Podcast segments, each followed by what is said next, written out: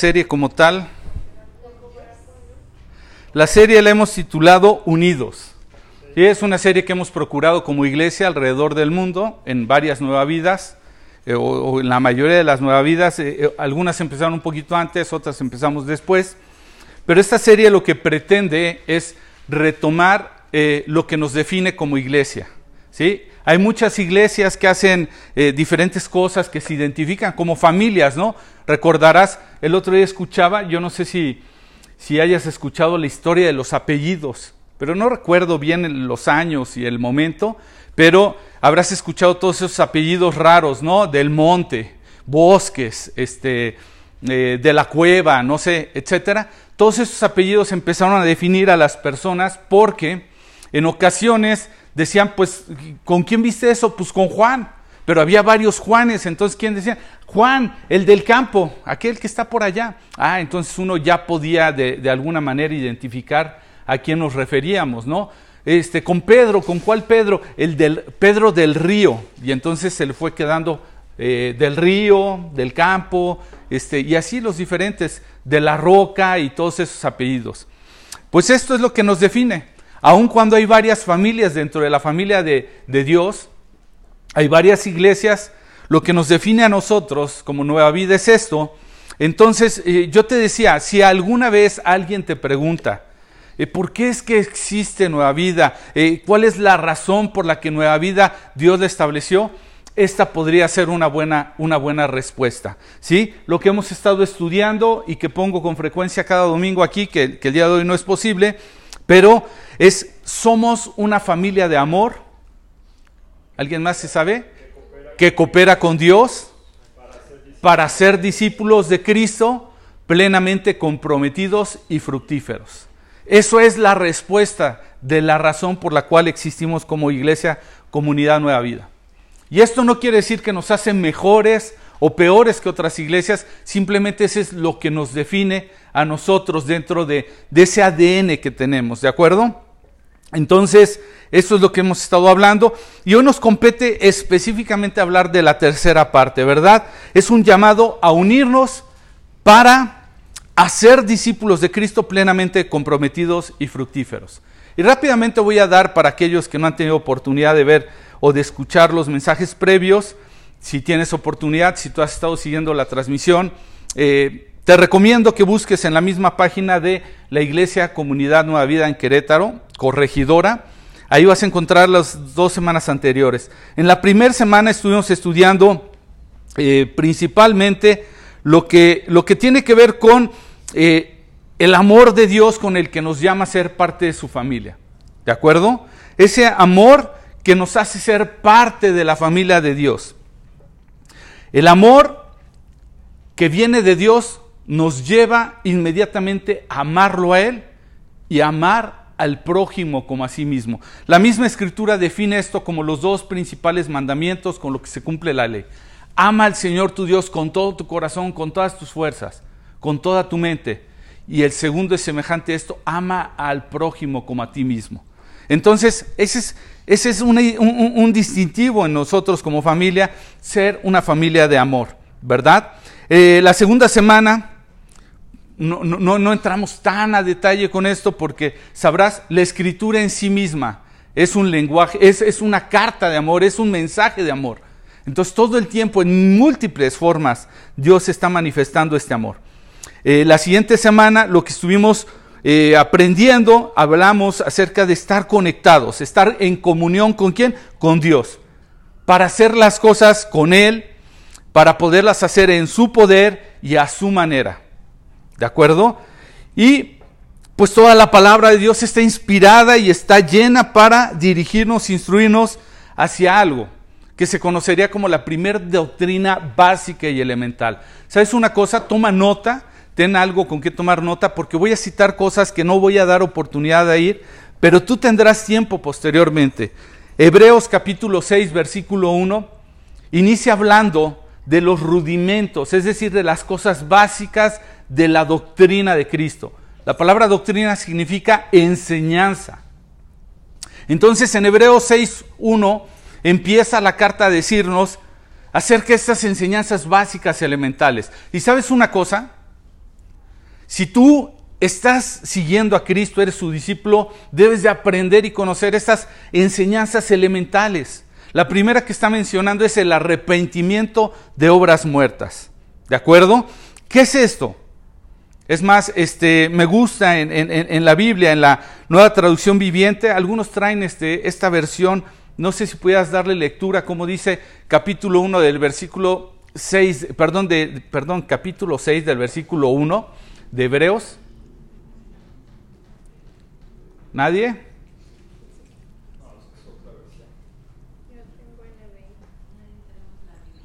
Bueno, no se preocupen, voy a tomar una, este, solamente para mencionarlo, ya es un poquito tarde. Pero bueno, dice, fíjate bien, está bien interesante cómo lo dice. Dice Hebreos 6.1, así que dejemos de repasar una y otra vez las enseñanzas elementales acerca de Cristo y por el contrario vamos adelante hasta llegar a ser maduros en nuestro entendimiento. Dice, no puede ser que tengamos que comenzar de nuevo con los importantes cimientos acerca del arrepentimiento de las malas acciones. En otras versiones dice el arrepentimiento de obras muertas. ¿Qué es esto? En otras palabras, cuando recién llegas a conocer a Dios, me voy a tomar un poquito de tiempo explicarte esto. Lo primero que tienes que entender es que ya no te conduces por tus propios impulsos. ¿Por qué? Porque tu vida antes de conocer a Dios, antes de tener la presencia de Dios, su espíritu en tu vida, se conducía por malas intenciones, por malos deseos, por malos propósitos. Entonces arrepentimiento de obras muertas es darte media vuelta, de ir por tu propia voluntad, te das media vuelta. Ese arrepentimiento significa un cambio. Entonces, lo que está planteando como inicio para cada seguidor de Cristo, lo básico, lo elemental, es que dejes de ir en pos de tu propia voluntad y ahora vayas en la voluntad de Dios. Eso es el arrepentimiento de obras muertas. Y si tú te das media vuelta y empiezas a caminar en dirección a la voluntad de Dios, ¿qué crees que, es a lo que te lleva en segundo lugar? La siguiente doctrina dice, y de tener fe en Dios. Cuando tú dejas de caminar en tu propia voluntad, en tu propia dirección, automáticamente caminas en la de Dios y tienes que confiar en Él y conocer su dirección y cómo te quiere guiar y en qué forma lo quiere hacer. Y eso fue lo que aprendimos la semana pasada acerca de estar conectados con Él para podernos sumar a su obra. ¿Ok? Hablamos de cooperar con Dios. Y finalmente, el día de hoy vamos a hablar el propósito, el para qué. ¿Sí? Es que Dios nos ha llamado a ser parte de su familia y cooperar con Él. Finalmente, el para qué es para ser discípulos de Cristo, plenamente comprometidos y fructíferos. ¿De acuerdo? Entonces, como es muy, muy, muy difícil poder en menos de una hora hablar de este propósito, lo único que vamos a tener el día de hoy es, eh, vamos a revisar un, un, par de versículos donde se centran las instrucciones de manera más específica. ¿sí? Entonces lo que tenemos es que Dios nos da una naturaleza, el ser llamados hijos de Dios, esa familia de amor nos da una habilidad, la de poder cooperar no en nuestras fuerzas, no en nuestra manera, cooperar con Dios para un propósito, que es hacer discípulos comprometidos y fructíferos. Y alguna vez he escuchado, yo no sé, entre los cristianos es muy común una frase que dijo alguien, a decir verdad, ni siquiera sé quién la dijo. La han citado como que alguien la dijo, pero yo no tengo seguridad. Pero dicen que hay una sola cosa que cuando estemos en la presencia de Dios ya no vamos a poder hacer. Yo no sé si ya le he mencionado anteriormente, ¿la has escuchado esta?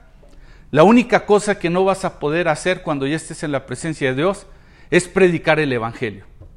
Ya no va a tener razón, ya no va a tener sentido de predicar el Evangelio de Cristo. Pero yo cambiaría eso un poquito. ¿sí? Yo diría que la única cosa que no vamos a poder hacer realmente es hacer discípulos de Cristo.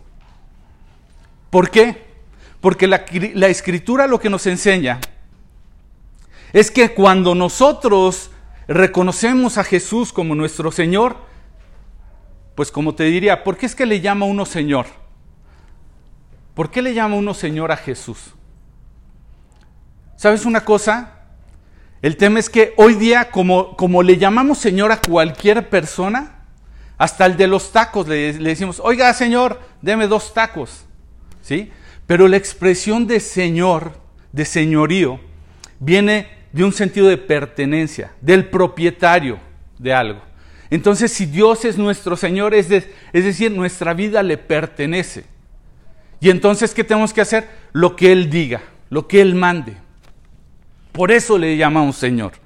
Entonces, eh, lo que trato de decirte eh, eh, en una manera es que el Señor nos ha llamado a ser discípulos. ¿Y qué tenemos que hacer entonces? Pues hacer discípulos. Fíjate cómo lo dice. Ahora sí vamos al texto que vamos a estar analizando. Mateo capítulo 28 del versículo 16 al 20, por favor. Evangelio de Mateo capítulo 28 del versículo 16 al 20.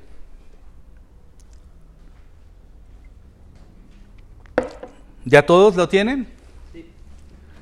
Bueno, dice la escritura lo siguiente, dice, entonces los once discípulos salieron hacia Galilea y se dirigieron al monte que Jesús les había indicado.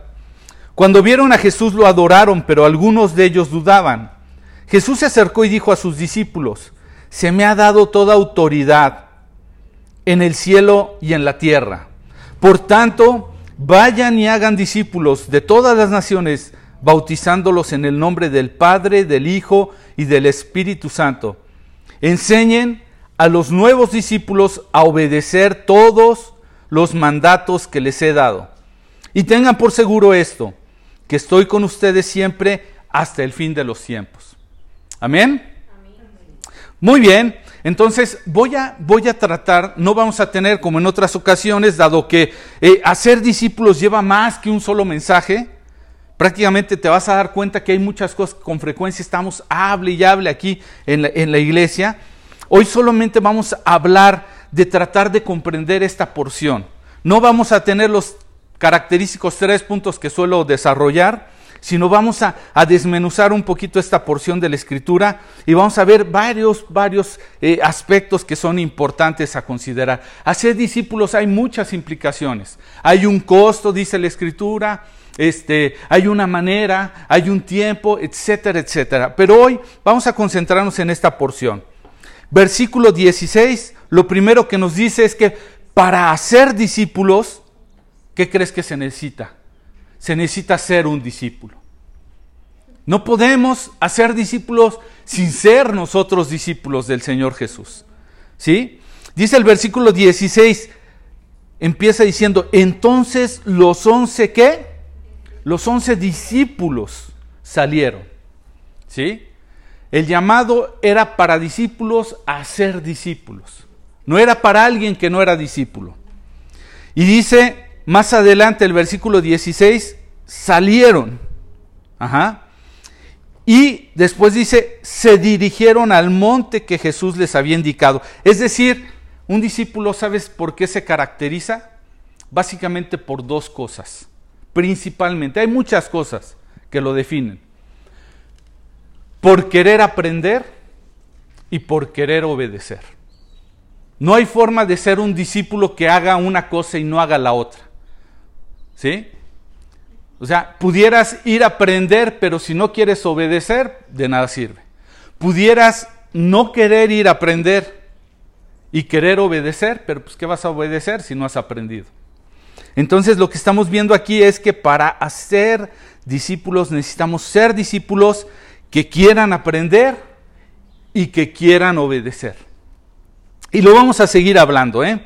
Voy a más adelante, versículo 17. Lo segundo que nos menciona es que hacer esto nos va a llevar a ver a Jesús cada vez más. ¿Sí? Nos va a llevar a ver a Jesús y por consecuencia adorarlo aunque algunas veces dudemos. Dice el versículo 17, cuando vieron a Jesús, lo adoraron, pero algunos de ellos dudaban. ¿Sabes? Había pasado eh, la crucifixión del Señor Jesús y por varios días el Señor Jesús se había estado apareciendo a sus discípulos. Y no era cosa menor, o sea, eh, no, no, es cosa como que venga y te diga, oye, ¿sabes qué? Es que, no sé, se me ocurre, eh, fulanito se compró un auto. No te va a costar trabajo creerlo, salvo que te hablan que es un auto muy costoso, no sé, alguna otra cosa. Pero que lleguen a decirte que alguien había resucitado, no, no, no, no es cosa sencilla para, para entender. Ahorita por fe nosotros lo creemos, algunos lo han podido observar en, en algunos milagros del Señor en la actualidad, pero no es cosa sencilla. Entonces, aquí dice que dudaban ellos, ¿verdad? Pero sabes una cosa, hacer esto de ser un discípulo que obedece y que aprende, te va a llevar cada vez a ver más a Jesús. ¿Sí? Casi que decir como Job, en, su libro dice, de oídas te conocía, pero ahora mis ojos te ven. La gente empieza a experimentar realmente quién es Dios en la medida en la que le conoce. Hay mucha gente que dice conocer a Dios, muchas veces lo hemos dicho. ¿Sabes una cosa? Yo conozco hoy día quién es el presidente de México, pero realmente no es conocer. Lo que sé es quién es, pero conocerlo yo no sé si le gusta una cosa o le disgusta otra. Me puedo dar cuenta en algunas de sus expresiones, eh, conferencias o alguna cosa, pero yo no conozco a esa persona. En la medida en la que pasas tiempo con una persona, lo vas realmente conociendo. Y eso te lleva en este segundo eh, movimiento a que lo adores. No hay manera de conocer a Jesús que no acabes adorándolo. No hay manera de pasar tiempo con Él que digas, ah, qué tiempo perdido, no tengo nada que hacer aquí. Y por último, te lo aseguro, también te vienen momentos de duda. Pero Jesús, ¿sabes una cosa? No les reprocha. Él sabe que están dudando algunos. Pero no les reprocha su, su actitud. Él comprende la duda y en vez de eso se dirige a su fe. ¿Te das cuenta? Comprende esa fragilidad, pero les pide que de todas maneras sigan con lo que les va a mandar. Y yo sé que tú has dudado muchas veces de, hacer las cosas que Dios te ha enviado, pero hoy vamos a entender que Dios lo conoce y que no va solo. La semana pasada mencioné un proceso que había para hacerte discípulo de alguien. Y una de las cosas que mencioné es que había tres etapas en la educación judía y no lo voy a tomar otra vez, pero en una de ellas, en la final, prácticamente después de que habías pasado la primera y la segunda, entre la dificultad que tenía cada nivel, es que de ahí tú tenías oportunidad de elegir un, maestro a quien seguir.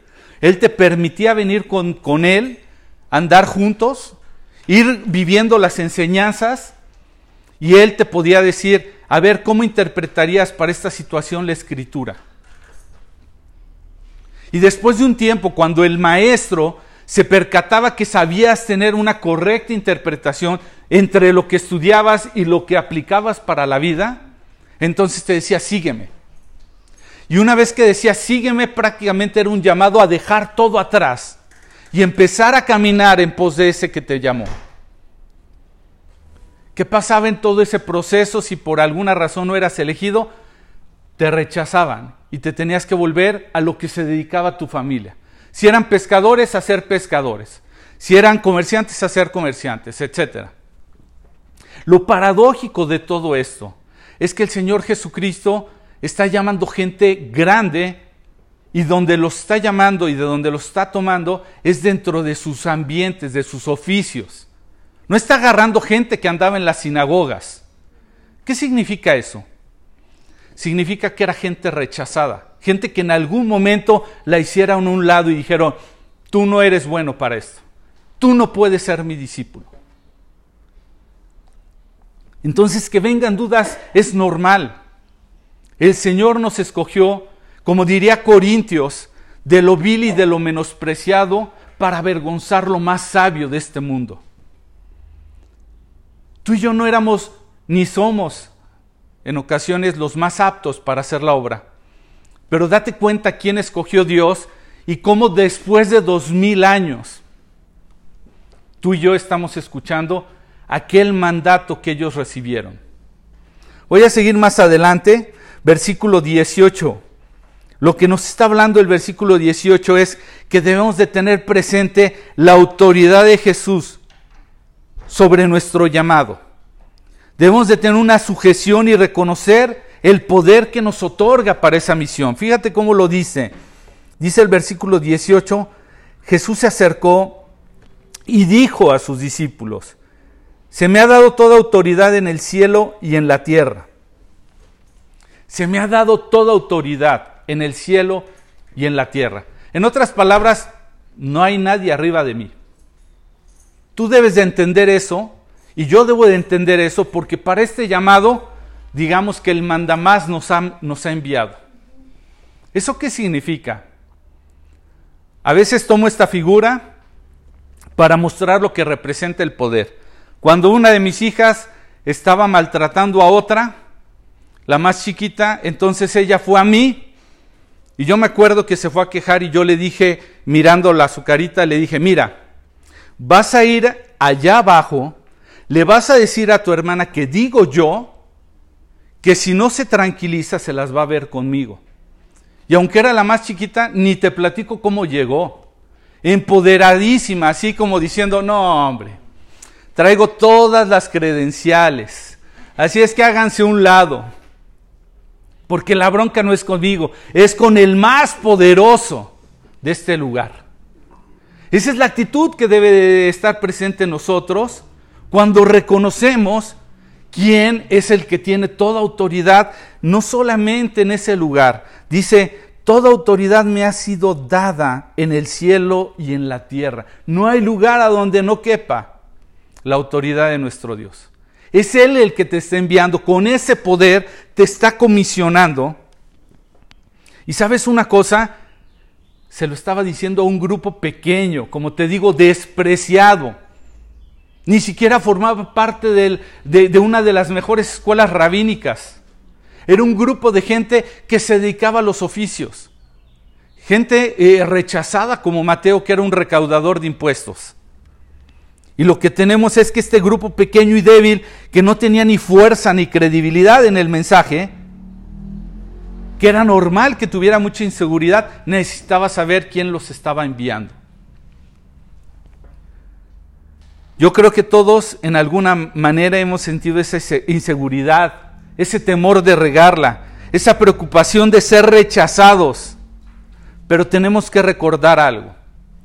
Hace una semana justamente te hablé del capítulo 4 del libro de los Hechos.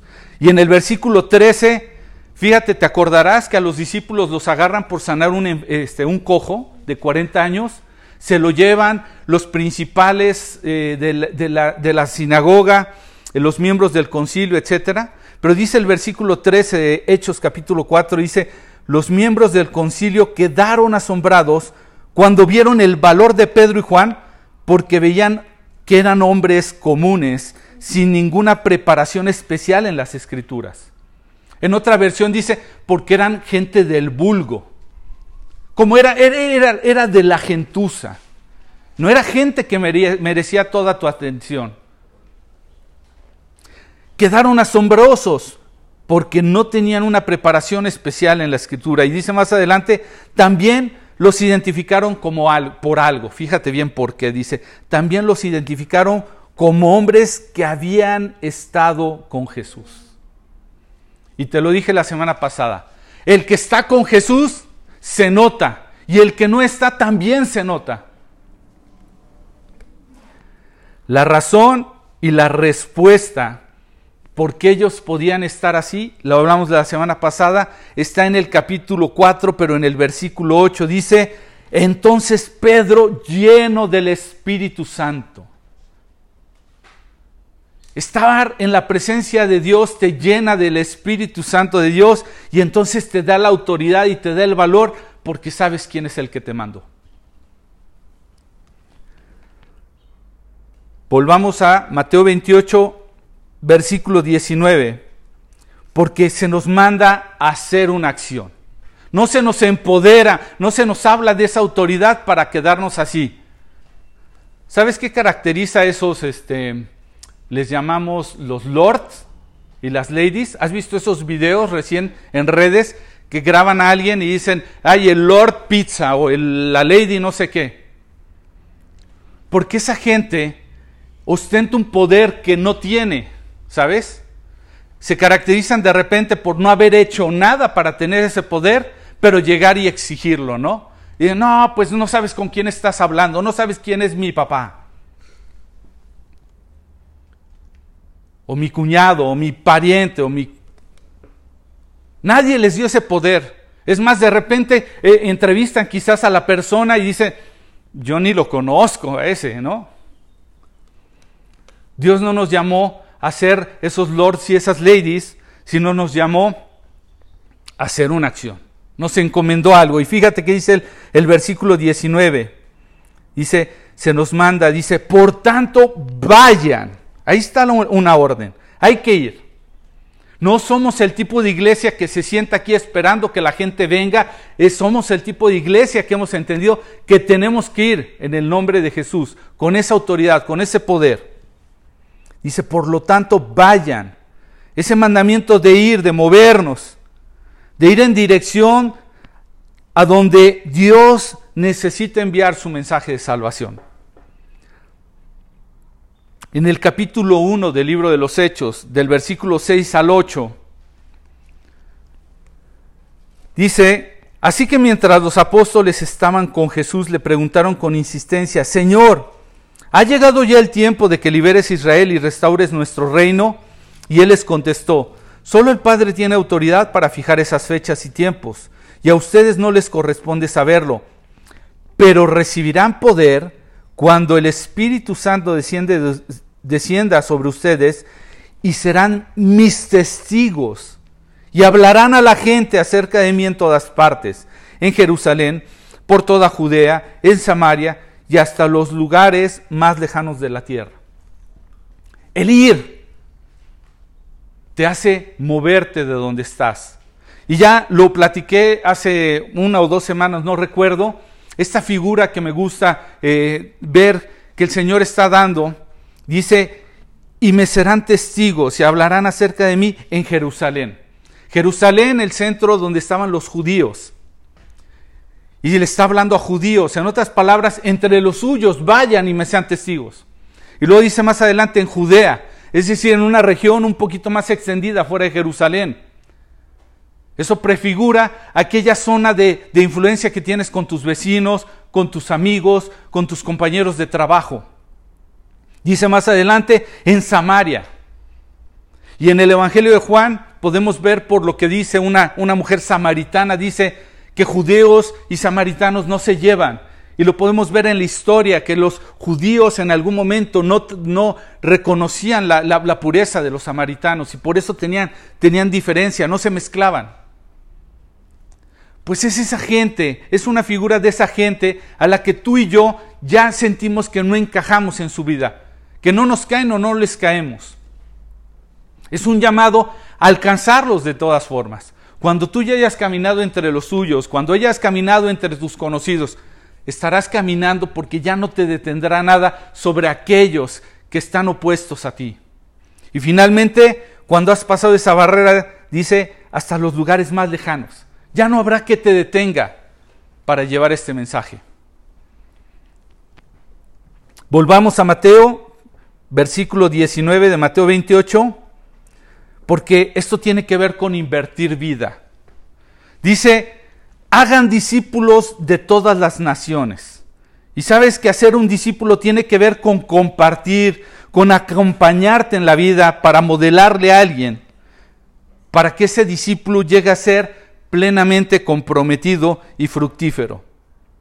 Y todos los, eh, todos los evangelios relatan a ese maestro discipulando. ¿Y en dónde lo encuentras a Jesús con sus discípulos?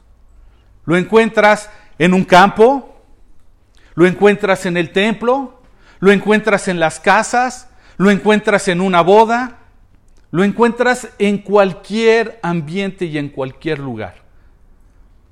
O sea, ¿eso qué significa? Que tienes que invertir tu vida, que no es aquí donde vas a tener y atender un discípulo, es en el día a día, en donde trabajas, en donde vives, compartiéndole eh, en momentos de convivencia. De hecho, hay una figura que Dios nos da en su palabra de cómo no se hace un discípulo. Esto está en el libro de Job, en el capítulo 39. Y quiero que tomes nota y atención, versículo 13 al 17, lo que dice. Ahí nos da una figura de cómo no se hace un discípulo. Dice Job 39 del 13 al 17, dice, el avestruz agita sus alas con ostentación, pero éstas no pueden competir contra el plumaje de la cigüeña. El avestruz pone sus huevos en la tierra y deja que se calienten en el polvo. No le preocupa que alguien los aplaste o que un animal salvaje los destruya. Trata con dureza sus polluelos, como si no fueran suyos. No le importa si se mueren, porque Dios no le dio sabiduría ni le dio el entendimiento. Y sabes una cosa, que muchos hemos querido llevar ese mensaje, pero como el avestruz. Ya, nació una, una, nueva criatura, una nueva creación, espiritualmente alguien, y los abandonan. Y los dejan. Dice que pone sus huevos para que el sol es el que los, que los acabe de, de, de este, ¿cómo se llama?, de incubar. No los cubre, no los protege. No le importa si alguien los pisotea o alguien los destruye. Y un discípulo que hace discípulos hace todo lo opuesto. Los cubre, los protege, tiene cuidado, está al pendiente. Dice, los trata con dureza como si no fueran suyos. No les tiene paciencia. No le importa si se mueren. Total, yo ya les compartí el Evangelio. Ya si no dan frutos, si no crecen, si no maduran, si no quieren seguir adelante, allá ellos. Yo ya hice mi parte. Más fácil. Yo nada más me, me comprometo a llevarlos a la iglesia. Ahí que los maduren. Ahí a ver quién los atiende. Y después nos quejamos porque en la iglesia el que está dirigiendo, el que está sirviendo como pastor o los líderes, no tienen tiempo de atender a todos los hijos. Pregúntenles, tengo gente muy cercana que trabaja con ministerios de, orfanatos. Pregúntenles la impotencia que se siente de ver. Apenas conversaba con alguien ayer y me decía qué difícil es ver que te llevan un chiquito, estás trabajando con él y a los dos añitos va la mamá y otra vez te lleva el que sigue, porque no le importa tener más e irlos a dejar ahí, porque no tiene conciencia. Y espiritualmente eso es lo que pasa con muchos de nosotros. Dios nos quiere dar sabiduría y conciencia y nos está hablando para que no esperemos ajá, en solo dar el mensaje, las buenas nuevas. No basta con eso. Él quiere que traigamos a personas a conocimiento de Cristo, a experimentar y caminar una vida con Cristo.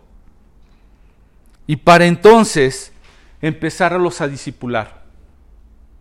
Aquí nos equipamos. Este es el lugar para equiparnos y hacer discípulos. Si tú crees que Cristo murió en una cruz para sentarte en una silla y pararme a mí a hablar de su palabra, quedó muy corto el mensaje. El propósito está, pero muy pobre. Yo creo que nadie entregaría su vida por una cosa así. Por el contrario, Cristo nos dio ejemplo. Yo creo que todos en alguna manera conocemos gente que ha estado en una iglesia por mucho tiempo, pero de la misma forma podrás reconocer que nunca has visto que haya hecho un discípulo. Dios no nos ha llamado, como lo vamos a ver más adelante, a solo conocer de su palabra, sino a modelarla para que otros aprendan a ser como Cristo. El capítulo de Juan, capítulo 15, lo leímos la semana pasada y lo voy a volver a leer en esta porción para darle otro énfasis. E, esta porción de la escritura nos habla básicamente de un acto de amor, de ser esa familia de amor, nos habla de cooperar con Dios en una manera, pero ahora le vamos a dar un énfasis con lo que tiene que ver con hacer discípulos. Y dice Juan capítulo 15, versículo del 1 al 8, dice, yo soy la vid verdadera y mi Padre es el labrador. Él corta de mí toda rama que no produce fruto y poda las ramas que sí dan fruto para que den aún más. Ustedes ya han sido podados y purificados por el mensaje que les di. Permanezcan en mí y yo permaneceré en ustedes, pues la rama no puede producir fruto si la cortan de la vid. Y ustedes tampoco pueden ser fructíferos a menos de que permanezcan en mí. Ciertamente yo soy la vid y ustedes son las ramas.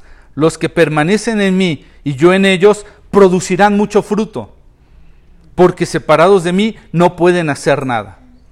El que no permanece en mí es desechado como rama inútil y seca. Todas esas ramas se, se juntan en un montón para quemarlas en el fuego. Si ustedes permanecen en mí y mis palabras permanecen en ustedes, pueden pedir todo lo que quieran y les será concedido. Cuando producen mucho fruto, demuestran que son mis verdaderos discípulos. Y eso le da mucha gloria a mi Padre. ¿Lo notase? Lo que nos está diciendo el versículo 2 dice, poda las ramas que sí dan fruto para que den aún más. ¿Sabes cómo se conoce este proceso? Se conoce como santificación. Dios muchas veces nos ha usado para dar fruto, pero muchas veces también hemos reconocido de, yo no sé cómo Dios me usa. Con la fichita que soy, cómo Dios se atrevió. Pues Dios no quiere que siga siendo ese tipo de persona. Y te va a ir podando, y va a ir podando, y va a ir podando para que tu fruto cada vez sea mejor. Si alguna vez pasas por determinadas circunstancias, es porque Dios está tratando para pulirte, para, para depurarte, para purificarte. Y se llama santificación. No se puede estar igual de cómodo como antes, ya no se puede pecar igual. Dios ha puesto su presencia sobre nosotros para que demos fruto. Y dice versículo 3, ustedes ya han sido podados y purificados por el mensaje que les di. Tú escuchas la palabra de Dios, pasas en la presencia de Dios tiempo y ya no puedes hacerte el que no oíste. Tienes que cambiar. Entonces, para llevar mucho fruto, hay que hacer que el mensaje sea enseñado y modelado para que otros puedan hacer lo mismo. En la segunda carta de Timoteo, o a Timoteo mejor dicho, este, Pablo está diciendo en el capítulo 2, versículo 2, esa secuencia. Y lo dice de esta manera, dice, me has oído enseñar verdades. ¿Sí? Le está hablando Pablo a Timoteo, me has oído enseñar verdades que han sido confirmadas, ¿por qué? Por muchos testigos confiables. Es decir, le dice, Tú ya me viste enseñar esto, pero a varios les consta que realmente lo estoy viviendo. Y entonces le encarga, dice más adelante, ahora enseña estas verdades a otras personas dignas de confianza que estén capacitadas para transmitir a otros. Pablo le enseña y le modela a Timoteo y lo manda para que él enseñe y modele a otros, para que esos otros enseñen y modelen a otros. Y hombres fieles y mujeres fieles han cumplido con esta obra de tal forma que el día de hoy tú y yo estamos aquí escuchando el mensaje de Dios. Si esa gente no hubiera obedecido este mandamiento, este llamado, nunca se hubiera acercado el reino de los cielos a nosotros. Entonces,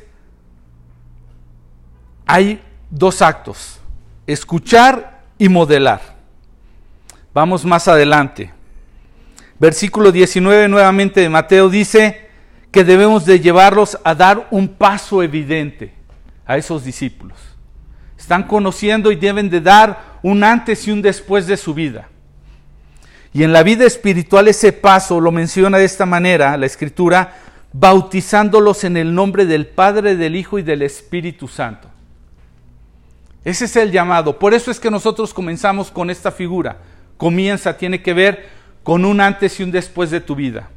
¿Y sabes qué representa, aunque no es tiempo de que me meta en la doctrina de bautismos? Que al paso te lo menciono. Hebreos 6, que ya leímos del arrepentimiento de obras muertas y de la fe en Dios, después dice de la doctrina de bautismos. Habla de varios bautismos, pero el inicial, Es un bautismo, o uno de los principales bautismos, tiene que ver con, una, con una, em, un acto público, un símbolo público. El bautismo en agua lo que representa es esa muerte, ¿sí? Cuando uno es, es llevado de espaldas hacia atrás, está representando que estás muriendo a tu propia naturaleza, a tu propia manera de vivir, a tu propia voluntad. Es mueres a eso. Tienes una sepultura, es decir, cuando el agua te cubre por completo, es, es como esa figura de la sepultura. Y viene muerte, sepultura y una resurrección, pero ya en una nueva naturaleza ya no en tu propia naturaleza pecadora, sino en una naturaleza regenerada con la naturaleza de Dios. Entonces, eso representa el bautismo, por eso somos llamados a ser bautizados en el nombre del Padre, el Hijo y el Espíritu Santo.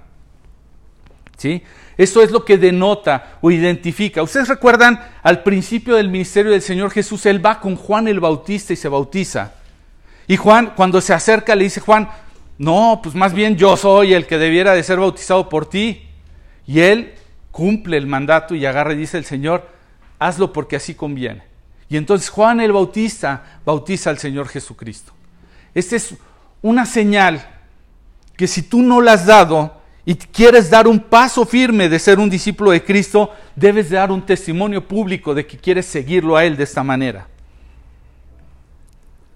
Versículo 20 de Mateo 28. Ya estamos por terminar, mis hermanos. Versículo 20 nos está enseñando o nos está poniendo una atención en un llamado a enseñar a obedecer. Después de ser bautizados, dice, vayan y hagan discípulos a todas las naciones, bautizándonos en el nombre del Padre, el Hijo y del Espíritu Santo. Y no queda ahí. No es llévenlo y que los bauticen y ahí se quedó. Tiene que ver con un llamado a obedecer y continúa diciendo, y enseñen a los nuevos discípulos a obedecer todos los mandatos que les he dado. ¿Te das cuenta? Aquí dice obedecer, no dice a conocer todos los mandamientos. Hay una gran diferencia entre obedecer y conocer. Y si tú no lo has notado, el Evangelio de Lucas en el capítulo 6 nos da el ejemplo. La diferencia entre conocer solamente y conocer y obedecer lo pone de esta manera el Señor Jesús en Lucas 6.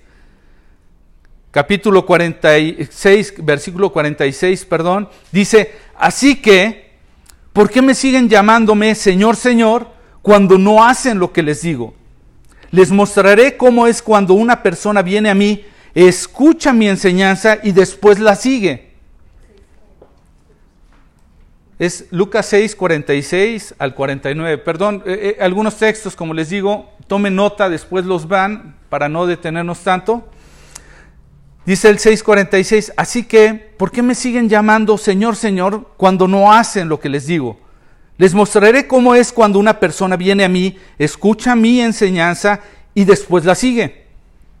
Es como una persona que para construir una casa cava hondo y echa los cimientos sobre la roca sólida está bien construida. Pero el que oye y no obedece es como una persona que construye una casa sobre el suelo sin cimientos. Cuando las, cuando las aguas de la inundación azotan esa casa, se derrumba en un montón de escombros. Esa es la diferencia. Cuando somos el tipo de persona que viene a la iglesia solamente a conocer, no pasa uno de ahí y no libra las batallas porque no ha caminado en obediencia. Y entonces vienen las tempestades. No dice, ya no van a venir las tempestades si tú conoces de Dios. Hay un fuerte engaño. La gente a veces es atraída a conocimiento de Dios para decir, tú ve y se van a acabar todos sus problemas. Ya no va a pasar nada. Esto va a ser bueno. El, el cielo en la tierra. La verdad es que no. La verdad es que van a venir estas tempestades, pero la diferencia entre uno y otro es que uno va a quedar de pie porque tiene una esperanza y el otro solamente va a ser llevado, va a ser derrumbado. Entonces cuando lleguemos a la presencia de Dios a la eternidad, ¿sabes una cosa? Él no nos va a preguntar si nosotros aprendimos toda su palabra, si la memorizamos. Ni siquiera nos va a decir si conocemos en las diferentes versiones o si no la aprendimos en el original griego o el arameo o en el latín o en el... Ni siquiera te lo va a preguntar. Ni te va a decir, ibas a una iglesia de sana doctrina o estas cosas que nos envanecen. Lo que te va a preguntar es, ¿qué hiciste con los recursos que te di para ser discípulos? ¿Quiénes fueron tus discípulos? ¿En quiénes invertiste? En otras palabras, ¿qué enseñaste? ¿Solo información y conocimiento o información y obediencia por medio de tu testimonio? Imagínate que una mañana, de repente mi esposa, que a veces lo hace, le dijera a mis hijas o a alguna de mis hijas, voy a ir al súper, ahorita vengo, te voy a pedir que te levantes, tiendas tu cama, recojas todo tu cuarto y que te pongas a leer. Vamos a suponer que esas son las instrucciones. Imagínate que mi esposa se va al supermercado y de repente regresa y ve que mi hija no hizo absolutamente nada ¿sí? de lo que le pidió.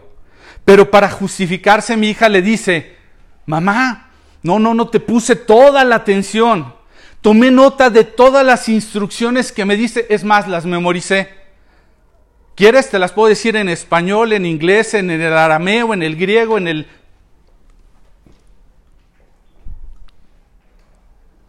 Pero no hice lo que me pediste finalmente.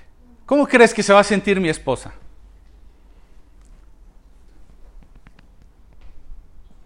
¿Tú crees que va a quedar eh, conforme con su argumento?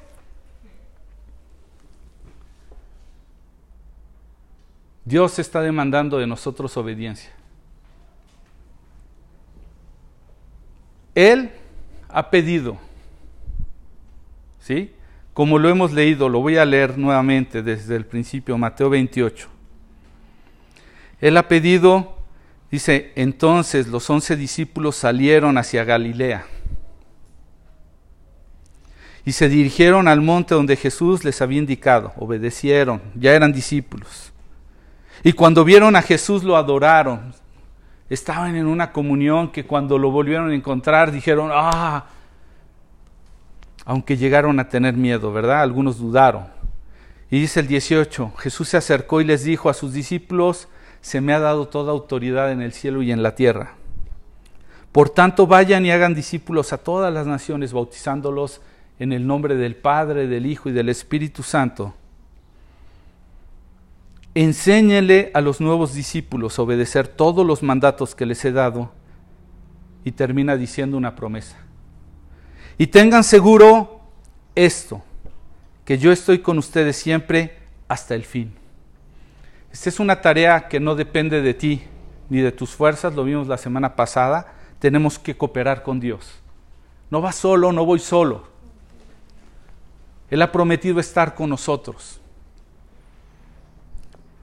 Y entonces hay una promesa, esa es la confianza que Él nos da, de saber que nos ha enviado con su autoridad, pero por si faltara respaldo, Él viene con nosotros. ¿Te acuerdas capítulo 4? Del Evangelio, de, perdón, del libro de los Hechos, lo vimos la semana pasada. ¿Qué era lo que estaban haciendo Pedro y Juan cuando fueron a dar a la cárcel? Estaban compartiendo el Evangelio. Es más, Pedro y Juan se echan tal discurso que, como te leí, los, los, de, dice aquí el, versículo, este, eh, bueno, los del concilio, ¿sí? Se, se maravillaron. Pero Él está diciendo a esos maestros de la ley, a esos gobernantes, a esos ancianos, al sumo sacerdote, a gente conocedora, les está diciendo, versículo 9, bueno 8, gobernantes y ancianos de nuestro pueblo, nos interrogan hoy por haber hecho una obra eh, eh, a un lisiado. ¿Quieren saber cómo fue sanado? Déjenme decirles claramente, claramente, tanto a ustedes como a todo el pueblo de Israel que fue sanado por el poderoso nombre de Jesús de Nazaret. El, no, el, hombre a quien ustedes crucificaron, pero que Dios lo levantó de los muertos. Ese es el Evangelio. Hablar del nombre de Jesús, de lo que Él hizo, por qué lo hizo y cuál fue el poder que lo levantó, que es la esperanza que un día tendremos tú y yo. Dice el versículo 12 de Hechos 4, en ningún otro hay salvación. Dios no ha dado ningún otro nombre bajo el cielo mediante el cual podamos ser salvos. Por eso los agarraron.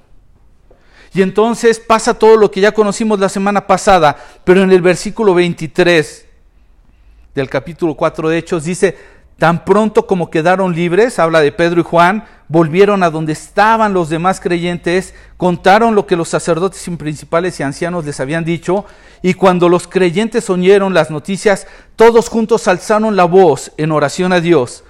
Oh Señor soberano, creador del cielo y de la tierra, del mar y de todo lo que hay en ellos, hace mucho tiempo tú hablaste por tu Espíritu Santo mediante nuestro antepasado David, tu siervo, y dijiste, y empieza a citar lo que dijo David, pero fíjate, versículo 27, perdón, 28 dice, sin embargo, todo lo hicieron, ya estaba determinado de antemano de acuerdo a tu voluntad. Y el 29 dice, ahora Señor, escucha sus amenazas y danos a nosotros, tus siervos, mucho valor para predicar tu palabra y extiende tu mano con poder sanador para que se hagan señales, maravillas y prodigios por medio del nombre de tu siervo Jesús.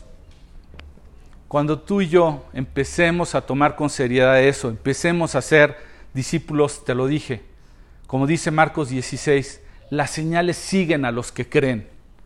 Las cosas van a suceder de una manera sobrenatural, porque sabes una cosa, Dios nos ha establecido de acuerdo a su palabra como reyes y sacerdotes. Y no me voy a enfocar en la figura de rey, pero sí te voy a decir qué hace un sacerdote. Un sacerdote en el Antiguo Testamento lo que hacía era convivir entre dos mundos, entre el mundo natural y entre el mundo espiritual. Entre lo natural porque el sacerdote convivía con la gente, con, entre ellos el pecador. Convivía entre pecadores para presentar un sacrificio delante de Dios, intercediendo por, lo, por la humanidad, por las personas. Tú y yo estamos aquí y hemos sido llamados para interceder por esa gente, delante de Dios, al Dios que conocemos y servimos. Pasamos de un mundo natural a un mundo espiritual. Pero también pasamos tiempo en un mundo espiritual para llevar el mensaje a un mundo natural, para que la gente lo conozca. Como dice la escritura, como rogando por medio de nosotros Dios, arrepentíos y volveos a Dios. Ese es el llamado y tiene que ver con discípulos. ¿Conoces el GPS? Le llamamos GPS porque significa como esta herramienta que nos da la localización de dónde nos encontramos. Nos da como el punto, como en esos mapas en donde llegas a un centro de diversiones y dice, usted está aquí. Y ese GPS para eso nos sirve, para saber dónde estamos respecto a este tema. Y lo primero tiene que ver con un comienzo. Y el día de hoy, dándole una aplicación práctica, te diría que Dios ya nos ha clarificado el deseo de ese propósito de hacer discípulos. Él desea que hagamos algo y no solamente que escuchemos. Y eso tiene que ver con comenzar. Ya lo tengo claro, no tengo que solamente escucharlo, tengo que hacer algo. Entonces, es necesario que conectes, es decir, es necesario que comiences a reunirte con otros discípulos que están caminando con el Maestro para prepararse para ser discípulos. Y entonces nos lleva a crecer. Esto que hace nos compromete a que comencemos a reunirnos de tal manera que nos preparemos para ser discípulos. Que nos, nos preparemos en la palabra de Dios y en buscar a Dios en oración para pedir su dirección, para comprender correctamente con qué recursos, en qué tiempo, con qué fuerzas, para dedicarnos a la obra del llamado. Y eso nos va a llevar a participar, es decir, a dar el siguiente paso, a involucrarte. La siguiente semana solo para aquel que tenga interés. Y no sienta condenación, sino sienta que ya tiene que meterse en esto. Entre las, dos, las, las 11 y las 12 voy a estar de manera confortable compartiendo acerca de cómo se hace un discípulo. Si tú tienes un corazón, un llamado, si sientes que esta palabra ya te llevó, no me puedo detener, tengo que comenzar, tengo que empezarme a juntar con los que van a caminar en esto, tengo que prepararme y empezar a ver cómo participo. De 11 a 12 voy a estar compartiendo de qué manera podemos hacer discípulos. Y finalmente, que empecemos a discipular. Que una vez que Dios nos dé lo necesario para equiparnos y nos dé eh, el estar atentos, vamos a aprender cómo es que Dios, cuando tú estás dispuesto y preparado, inmediatamente Dios te pone un discípulo. Dios no te manda si tú no estás preparado. Lo vamos a ver en, estos tiempos de estudio. ¿sí? Así es que no tenemos que esperar más, sino caminar en obediencia, comprometernos. No voy a mencionar, pero si mal no recuerdo, en, el segundo libro de Reyes, capítulo 16 o 19, no tomen la cita, no la tengo fresca, pero habla del llamamiento de Elías, perdón, de Eliseo. Elías llama a Eliseo un profeta. Y Eliseo está con una yunta de bueyes y, y deja ver que él está en una posición cómoda. Y Elías lo llama y él deja todo y nos deja ver una diferencia respecto a otro de los evangelios, si mal no recuerdo Lucas 16, habla de un hombre que se le conoce como el joven rico y que incluso el único evangelio de, los cuatro que menciona un detalle, dice que además era un principal, es decir, que era un, un discípulo de los más avanzados. Le dice, ¿Qué tengo que hacer para heredar la vida eterna? Le dice al Señor Jesús. Maestro bueno, ¿qué tengo que hacer? Le dice, bueno, ya conoces los mandamientos, le cita tres de ellos, no matarás, este, el otro. Y le dice, ya los cumplí todos. Y le dice, ve y vende todo lo que tienes. Y sabes que menciona que el joven rico se entristeció y se fue. Y entonces los discípulos dijeron, híjole, pues ¿quién va a poder? Pero sin darte más detalles de cualquiera de los dos pasajes, lo que me llama la atención es que los dos discípulos tenían un deseo de seguir al Señor. Solamente que uno sí dejó todo y le siguió, el otro no. De uno tenemos el nombre, porque los que están dispuestos a seguir no se le olvidan al Señor. Del otro solamente sabemos que era un joven rico. No tenemos más detalle. Si tú quieres trascender en el reino de Dios, tienes que dejarlo para ser discípulo. No es fácil, pero el mismo pasaje del que te menciono, los discípulos le dijeron, ¿quién va a poder? Para el hombre es difícil, pero para Dios es posible. No vas solo, yo estaré contigo hasta el fin, dice el Señor. Entonces, muchas gracias a quienes siguieron la transmisión. Mi sugerencia, hay muchas referencias, muchas notas.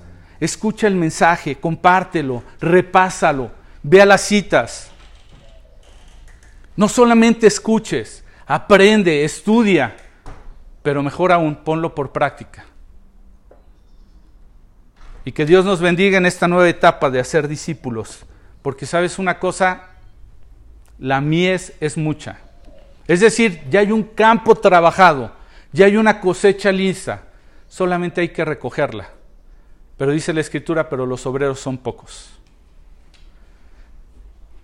He estado orando, como dice la escritura, orad al Señor de la mies que envíe obreros a tu mies, a su mies. Quiera Dios, tú y yo, levantemos la mano este llamado. Eh, me despido de quienes siguieron la transmisión, gracias por acompañarnos. Dios les bendiga. Escucha los dos mensajes anteriores, estudialos, este, comparte, y si tienes a alguien conocido por Tejeda, Paseo de Varsovia 227 en Corregidora Querétaro. Dios les bendiga, mis hermanos. Y quienes estamos aquí, yo no sé si hay alguien de entre nosotros que quisiera hacer una oración